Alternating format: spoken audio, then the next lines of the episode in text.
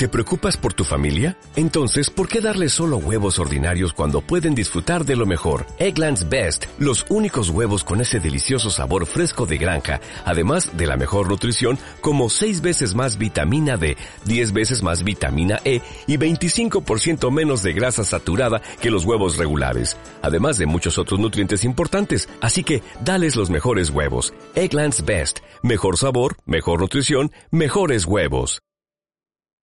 Hola a todos, ¿qué tal? ¿Preparados para este nuevo programa?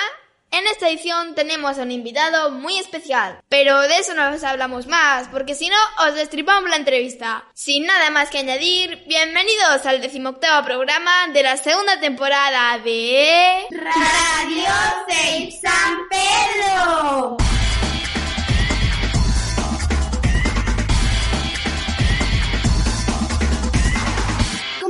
Todos nuestros programas y tras una pequeña intro llega siempre la sección estrella. Saben de sobra que otra de nuestras secciones fijas es siempre la de film. Por eso hoy estamos de enhorabuena, pues tenemos un invitado excepcional por muchas razones. Entre una de esas razones tenemos porque es director de cine de nuestra localidad. Además de ser director de cine, es un escritor de guiones empedernido, pero también le gusta la música, la escultura, hacer de productor y es un gran lector. Todo ello le ha llevado a crear en su cabeza un mundo lleno de historias que nos regala en cada cortometraje y largometraje. Mismo se define como una persona honesta, responsable, dinámica y creativa con gran capacidad de adaptación y con muchas ganas de trabajar. De eso no tenemos la menor duda, pues lleva vinculado al mundo del arte de la interpretación, del teatro, cine, producción, escritura de guiones y de la dirección cinematográfica desde hace más de 35 años. Muy buenas, Cariano. ¿Qué tal está? Gracias ante todo por aceptar nuestra invitación y pasar por nuestro programa para que podamos conocer a la persona y al director de cine. Esperamos que con nuestras preguntas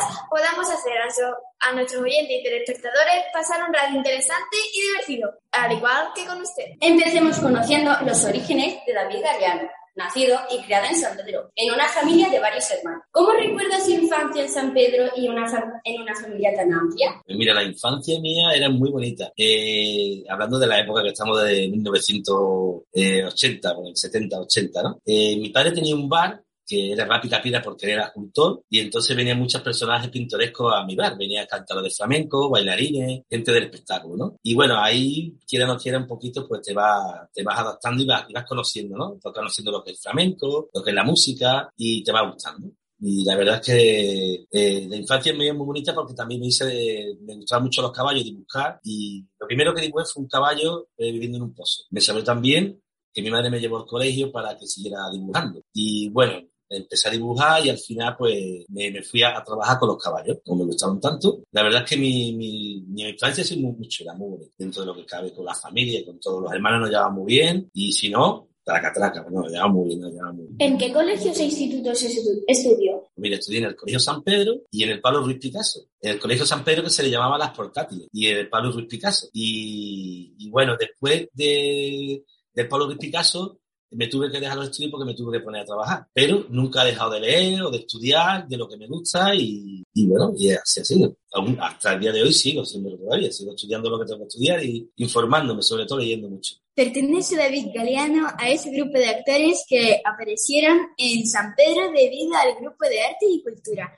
como han sido Vanessa Guerra, Inma González, Inma La Bruja, Pepo Nieto y un sinfín de actores y actrices que nos representan hoy en día. ¿Qué ocurrió en aquella época para que motivara a tanta gente a querer dedicarse a este mundo? Pues mira, em, fue muy bonito y, y fue una cosa muy bonita en mi vida, porque yo estaba la tresista, bueno, eh, Isma la Bruja eh, construyó una obra de teatro que se llama Mingolina Golosina, la escribió ella y la construyó. Entonces, lo bonito que eh, yo me quedé fascinado, tendría más o menos 13, 14 años, y vi un árbol quieto, ¿no? Dentro de, porque había muchos pasacalles aquí, hacía mucho teatro y música en vivo eh, en la calle durante todo el año eh, San Pedro era un, era un potencial para el teatro y, lo que es la música hace muchos años. Ahora no sé por qué no lo hay, pero bueno, antes lo había, ¿no? Y entonces eh, Isma la Bruja creó una, una obra que se llama Mingolina Golosina, que era muy bonita, que era de una niña que le gustaba mucho la golosina, etcétera, etcétera. Y, y había un árbol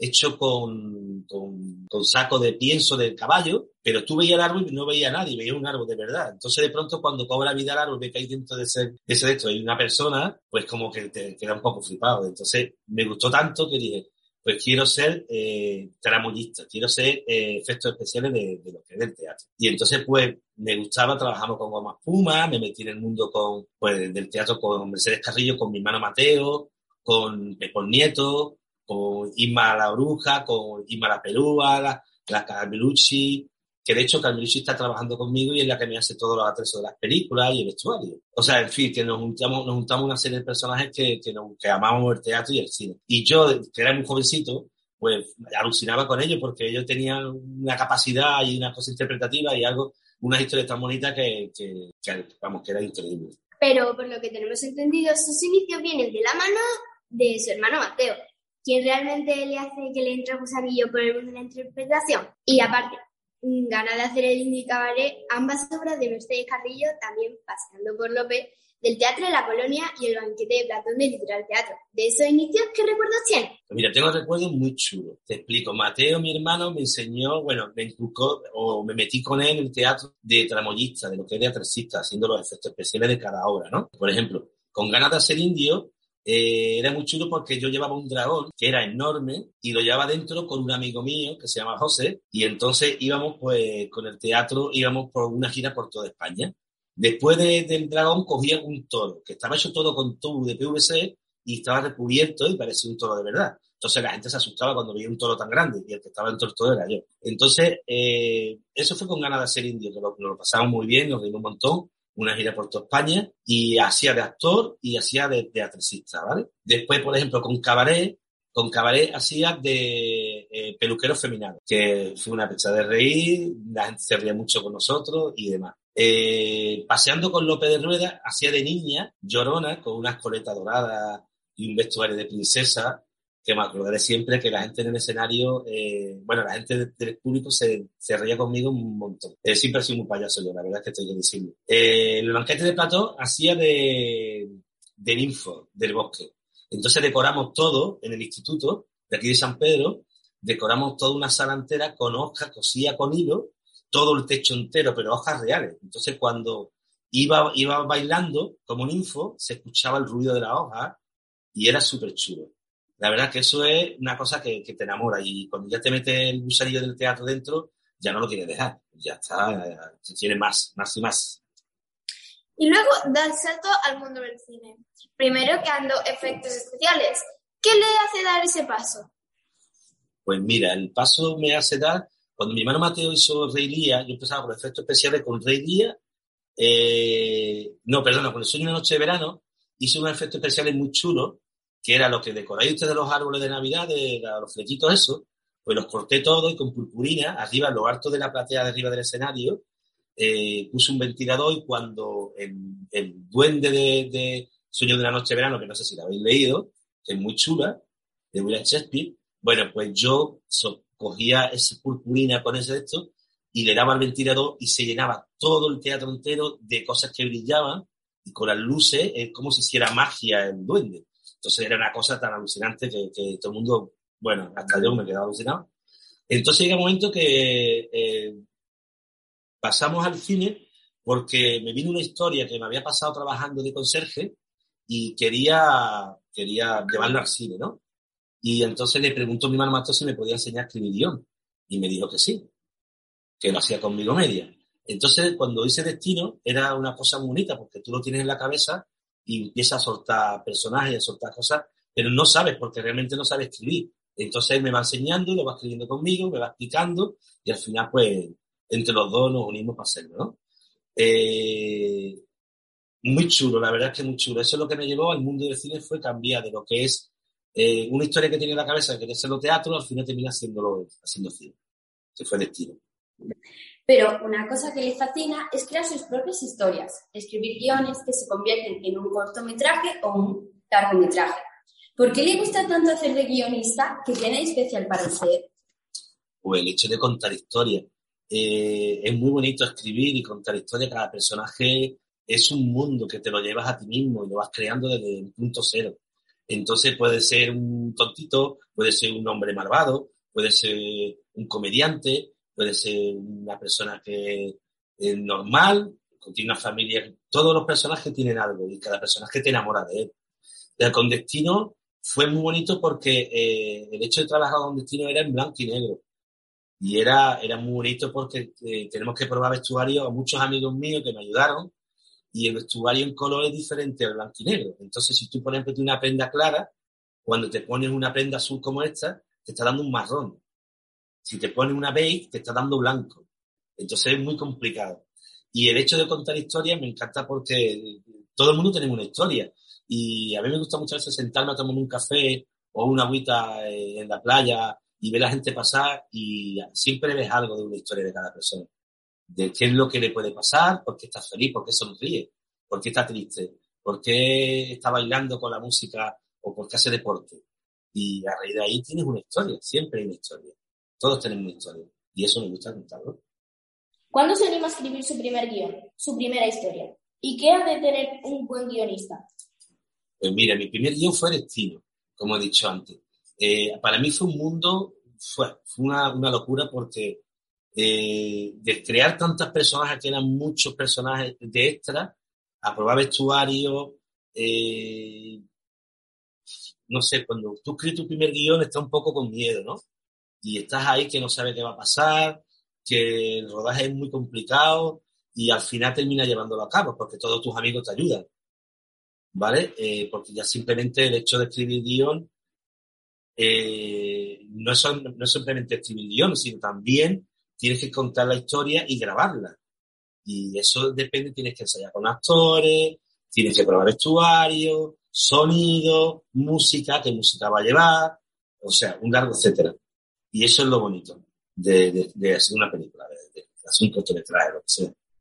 Pero no solo ha hecho de actor, de creador de efectos especiales, de guionista, de músico, sino que no se conforma y sube un escalón más y se hace director de cine. ¿Cuál de todas esas facetas le parece más difícil y cuál la más bonita? Pues mira, el hecho de ser guionista es muy chulo porque cuenta la historia, pero el hecho de ser director es muy bonito, pero es muy complicado porque tienes que tener a tu lado un montón de personas que te tienen que ayudar. Estamos hablando de vestuario, eh, escenógrafo, director de fotografía, director de foto fija, músico, sonidista, o sea, una serie de personas que, tienen que estar contigo en el proyecto. Entonces tú escribes un guion, por muy pequeño que sea, por muy grande que sea, y siempre tienes que tener un apoyo de amigos y de gente que te ayuden, ¿no? Cada uno su, con, su, con su estilo, a lo que le gusta. Tienes que buscar, por ejemplo, con la solista, pues era muy bonito y la música la hicimos nosotros. Con Ernesto Seideo la música la hice yo. Eh, pero tenemos detrás en Ernesto Seideo, hay gente que va con vestuario, con efectos especiales. Si no sé si lo habéis visto, cuando, por ejemplo, lo habéis visto, ¿no? Cuando se cae en, en una mierda que es mentira, porque era galleta de oreo. Era galleta de oreo, hicimos con galleta de oreo, hicimos la mierda. ¿Sabes? Con perdón de la palabra. Con la caca, como quiere llamarlo. Entonces, el que, el que se tiene que caer, que es el actor Mao, Manuel Sánchez, Mao, pues era alérgico al oreo. Y la, la había hecho él. Entonces, cuando se cae, se tiene que estudiar con, la, con oreo, ¿sabes? Es como que se le puso todos los labios después rojos. Digo, ay, ya no pudimos repetir la toma porque realmente era alérgico. Digo, pero ¿cómo se te ocurre hacer a ti? Que eres tú, el de los efectos especiales, y eso, los efectos especiales es una cosa que te da alegría. O sea, tenemos anécdotas un montón. Pero dentro de lo que cabe, eh, el cine en sí, hay muchas cosas súper chulas. Cuando estamos vestidos de, por ejemplo, en, en, la última faena, con, con, el traje de torero, llegó uno autobús de japoneses y se creían que éramos toreros de verdad y nos hacían fotos. Entonces nosotros era como que no, que estamos rodando una película. No, no, no. Ellos se creían que no entendieron la película, se creían que íbamos a torear. Y bueno, como ese, un montón más de anécdotas que, que no te puedes imaginar. Por ejemplo, el coche se nos rompió cuando se ve que estamos empujando, el coche se rompe de verdad. Y entonces de la grúa viene a recoger mi coche y todo la, todos los planos interiores es otro coche. Pasa que no te das cuenta de la película. Eso el mundo del cine es mágico por eso, porque no sabe qué es lo que puede pasar en un rodaje y qué es lo que no puede pasar. Y el, el de la grúa me dice, maestro, ¿a qué plaza de toro te lleva? Te llevo a torear. Digo, ¿qué plaza de toro si yo no voy a torear? Digo, llévate el coche si yo lo que estoy tomando una película.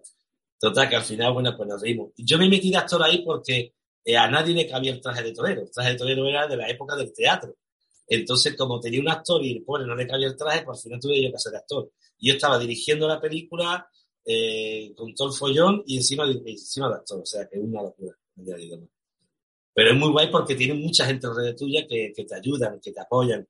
Y, y, tiene que estar todo muy bien planificado porque al final siempre hay fallos. ¿Es David Galeano autodidacta? Y si es así, eh, ¿cómo aprende a ser guionista, director, productor, etcétera, uno solo? Pues mira, eh, aprende uno solo porque, porque te gusta, porque lo quieres. Cada cosa que hagas en esta vida lo tienes que hacer con afán. Y si te sale mal el primer momento, lo vuelves a hacer. Y si te vuelve a salir mal, ya verás seguro que lo vuelves a hacer te va a salir un poquito mejor. Y cada día más, cada día más, hasta que por fin lo consigues. Tanto en el dibujo como en la lectura, la escritura, la pintura. Porque al principio cuando empiezas a leer, lee un poquito mal. Y si cada día lees más, lees más, al final termina leyendo muy bien. Pues con los dibujos pasa lo mismo. Si empiezas a dibujar, por ejemplo, una caracola o una serpiente o una flor, al principio te va a salir mal, pero si lo vuelves a repetir, lo vuelves a repetir, pues te va a encantar y al final lo vas a hacer bien. Y tienes que hacerlo siempre que hagas las cosas, lo tienes que hacer con mucha pasión. Si lo haces con pasión, llega. Y si crees en ti y en la gente que te rodea, vas a llegar donde tú quieras en la vida.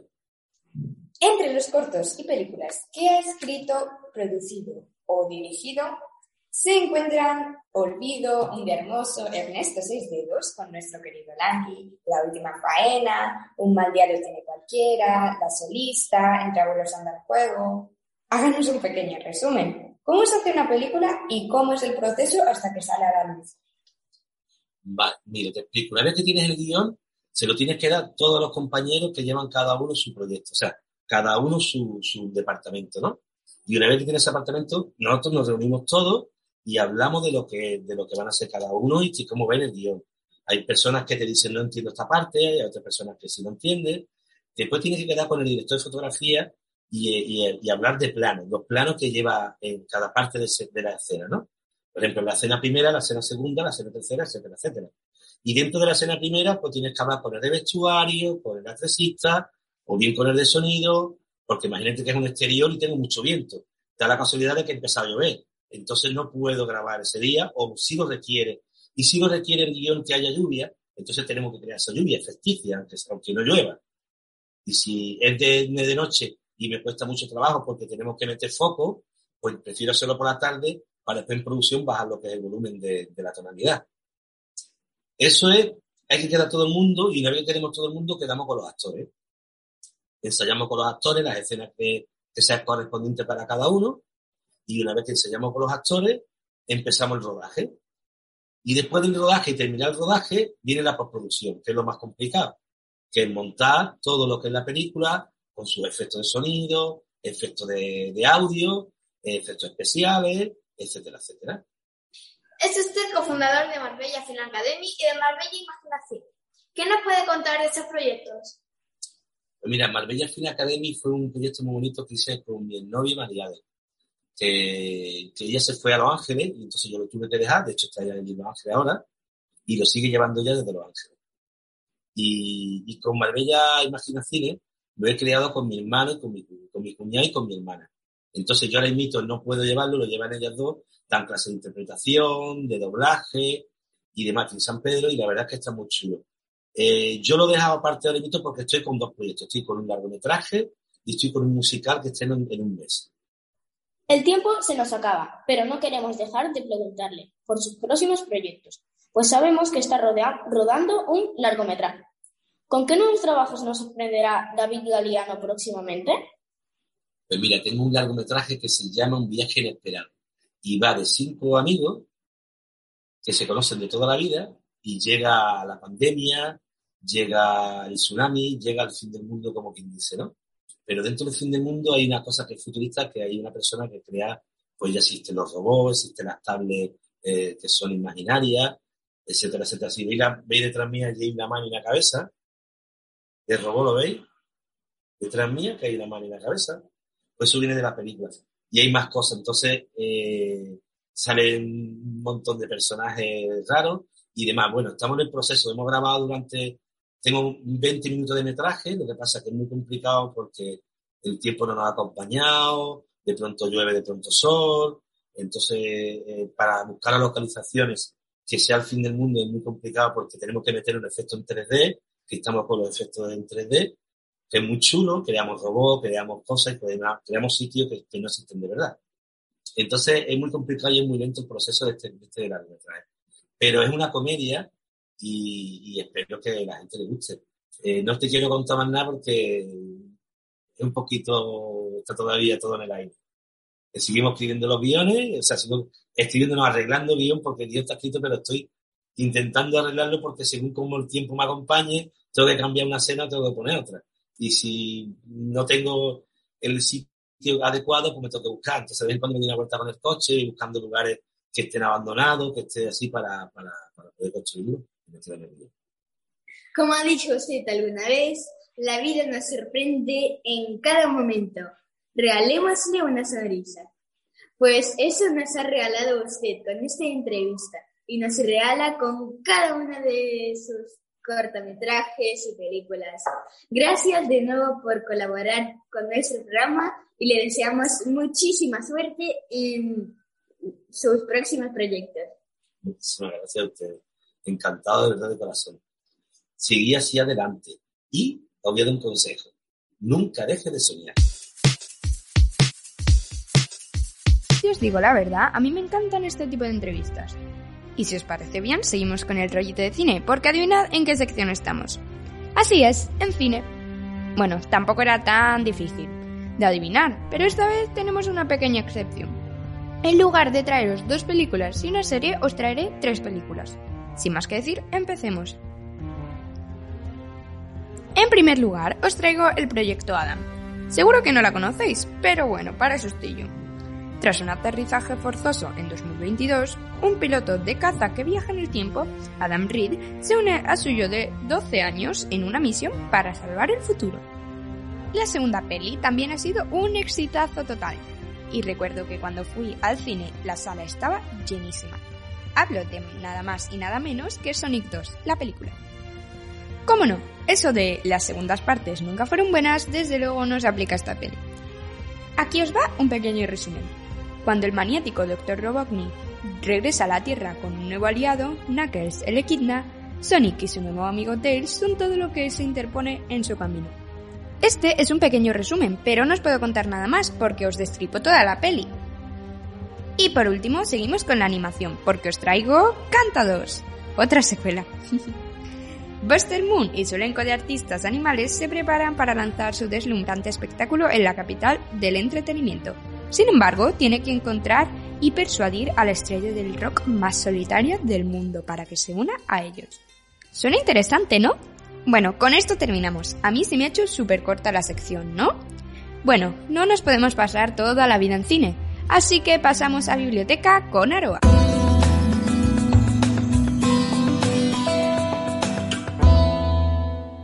Hola a todos, ¿os ha gustado cine? Seguro que sí, a mí me encantan las películas. Bueno, no nos vamos a entretener mucho y empezamos por los libros. El primero es uno muy divertido, lleno de humor, y seguro que a las personas que les gusta la mitología universal les gusta. No me voy a enrollar mucho. Se llama Los dioses más locos de Pascu y Rodri. Os voy a contar un poco sobre este libro. La mitología universal está repleta de dioses heroicos, figuras míticas y grandes historias épicas. Pero en ese libro van a contar las historias de los dioses más absurdos, desquiciantes y fantásticos. Desde Loki, el dios del engaño y la mentira, hasta Kali, la destructora, pasando por Dioniso, Pele, Zumbokun, Apophis y muchos más. Seguimos con el próximo libro. Se llama Joe Watson y el armario de Jack Lane. Isolda ha encontrado unas fotos antiguas dentro de un libro que le han regalado. En ellas aparecen dos niñas pequeñas y una mujer muy misteriosa. ¿Quiénes serán? Ella y su amigo Watson comienzan una investigación para averiguarlo y hacerle llevar las fotos a su destinario.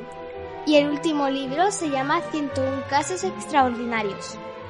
Os lo voy a explicar. Annie Holmes y Tommy Watson son expertos detectives y amigos inseparables. Únete a ellos y ayúdalos para resolver estos 101 casos extraordinarios. relacionar pistas descifrando jeroglíficos y soluciona los misterios más divertidos para convertir en todo un detective. Deberás tener mucha imaginación, capacidad de deducción, olfato de sabueso y memoria de elefante. ¿Te atreves a intentarlo? Bueno, esto ha sido todo. El final de biblioteca. El siguiente os va a gustar. Vamos por inventos con Dominica.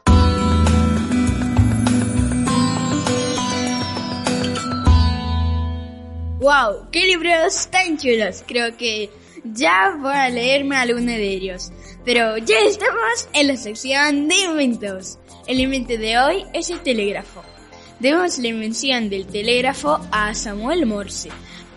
Pero debes saber que mucho antes de que se inventara el telégrafo, ya había sistemas de señalización que permitían a las personas comunicarse a distancia humo, fuego, tambores, rayos reflejados del sol y mucho tiempo después sistemas visuales que usaban banderas o luces y que usaban normalmente un observador que descifraba una señal procedente de una torre alta y distante y luego la enviaba a la siguiente estación. En cuanto al telégrafo como tal, muchos sistemas telegráficos se han utilizado a lo largo de los siglos, pero el término se entiende con mayor frecuencia para referirse al telégrafo eléctrico, que se desarrolló a mediados del siglo XIX y durante más de 100 años fue el principal medio para transmitir información impresa por cable u onda de radio. El telégrafo eléctrico no apareció repentinamente, sino que resultó ser fruto de una evaluación científica que había tenido lugar desde el siglo XVIII. En el campo de la electricidad, uno de los desarrollos clave fue la invención de la célula voltaica en 1800 por Alessandro Volta en Italia. Esto hizo posible alimentar dispositivos eléctricos de una manera más efectiva usando voltajes relativamente bajos y corrientes altas. Las líneas telegráficas pronto se extendieron por el resto de América y Europa, popularizándose la frase que seguramente habrás escuchado del idioma morse o hablar en morse. Bueno, espero que os haya gustado esta sección y vamos a seguir con la siguiente, que es Cocina con Pablo.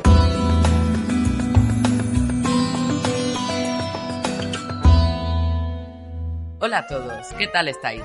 Hoy estamos en cocina, tras este invento tan chulo. Vamos a empezar esta sección con un plato típico de Almería, el gazpacho cortijero.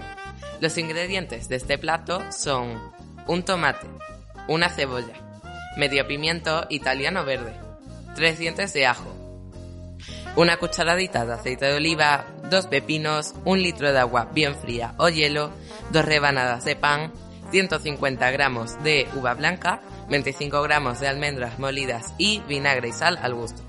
Empezamos con la preparación. En un mortero machacamos los ajos e incorporamos a chorro fino el aceite de oliva sin dejar de mover.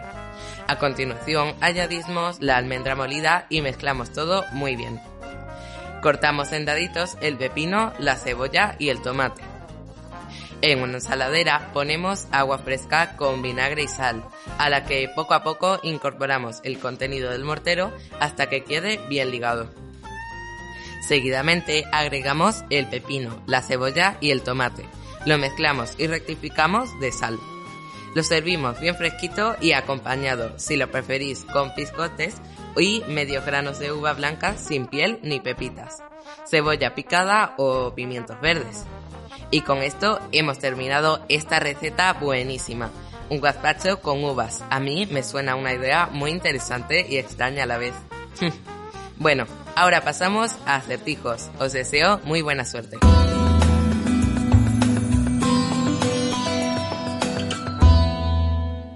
¡Wow! ¡Qué sección más chula e interesante! A mí me encanta el gazpacho. Bueno, ya nos vamos a esta sección. Empezamos con los acertijos de la semana pasada.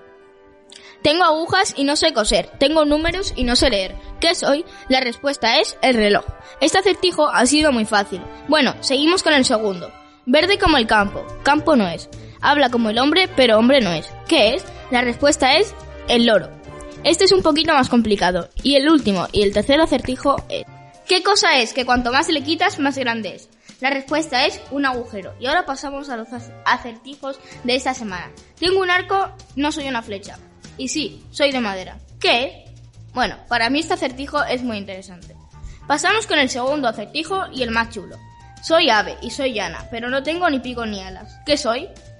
Y pasamos con el último. Ruedo, ruedo y en los bolsillos me quedo. ¿Qué es? Bueno, esto sería todo. Pasamos con curiosidades. A mí esta sección me ha encantado y espero que a vosotros, espero que a vosotros también. Adiós.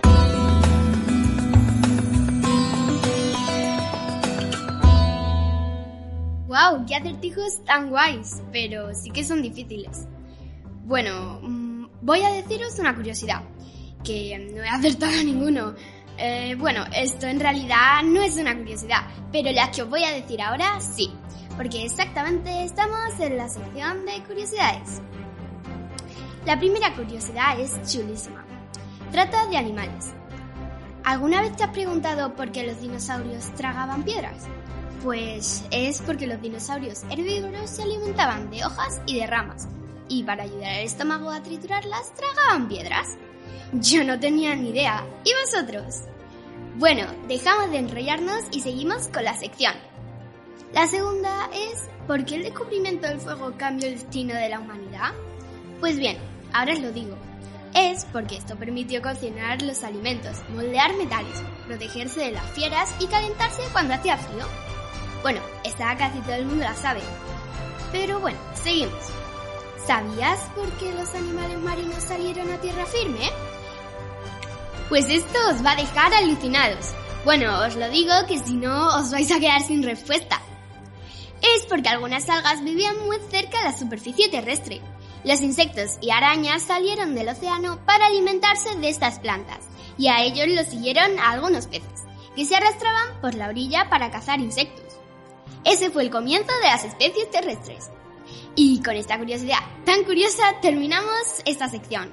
Pero no pongáis chistes, que podéis esperar al programa de la semana que viene. O mucho mejor. Seguir con el programa que no ha terminado. Y sigue un especial que creo que os va a encantar. En países. Pero no sé seguro si es un país, ¿no, Carla?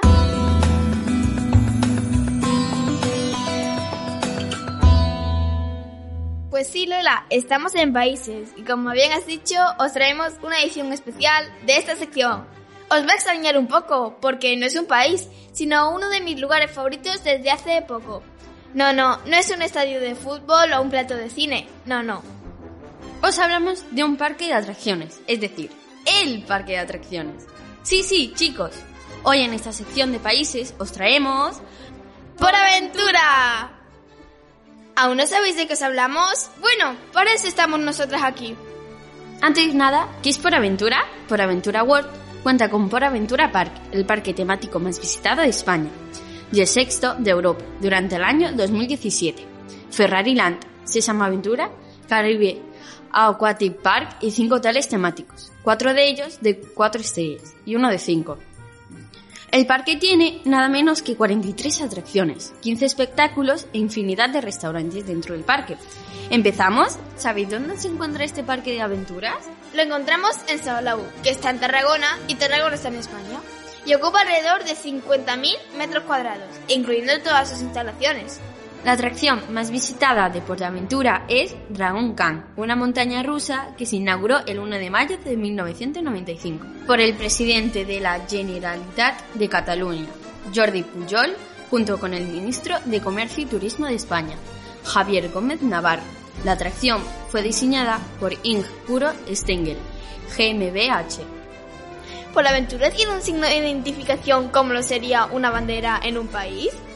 Pues sí, el conocido pájaro loco, creado en 1940 por Walter Lantz, es la estrella de ese parque, junto con la canción Hola Hola por Aventura. ¿Cuánta gente visita Portaventura? Portaventura World alcanzó la cifra récord de 5,2 millones de visitas en 2019.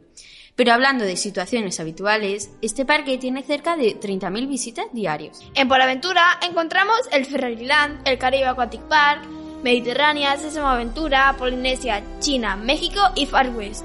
En cada área del mundo encontramos monumentos típicos de sus culturas, como el Templo Maya o la Muralla China. Así como hay monumentos para cada lugar, hay comida típica de cada uno de ellos. Así como en México hay comida mexicana, en China hay comida china. Los mejores meses para ir a Portaventura son mayo, septiembre y octubre, los días 21, 22, 23, 24 y 25 de diciembre. Son generalmente tranquilos. Hablemos de curiosidades y consejos. ¿Sabías que este parque tuvo tres nombres anteriores al actual? Estos fueron Universal Mediterránea del 2002 al 2004, Por Aventura desde 2005 a 2012 y Por Aventura European Destination Resort de 2013 a 2015. Y el actual es Por Aventura World. Y ahora os vamos a dar un consejillo. ¿Sabíais que hay un atajo para las colas en las atracciones? Pues para eso está el Ticket Express. Hay varios niveles, especialmente tres. Con ellos podrás saltarte las colas en ciertas atracciones.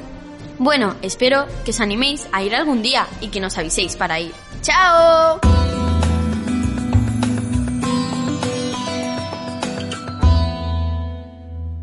¿qué os ha parecido la entrevista? No me digáis que no ha sido interesante. Y seguro que se ha entrado hambre con el gazpacho de Pablo. ¿O tenéis ganas de ver una peli? Bueno, hasta aquí llega este programa de Radio 6 San Pedro.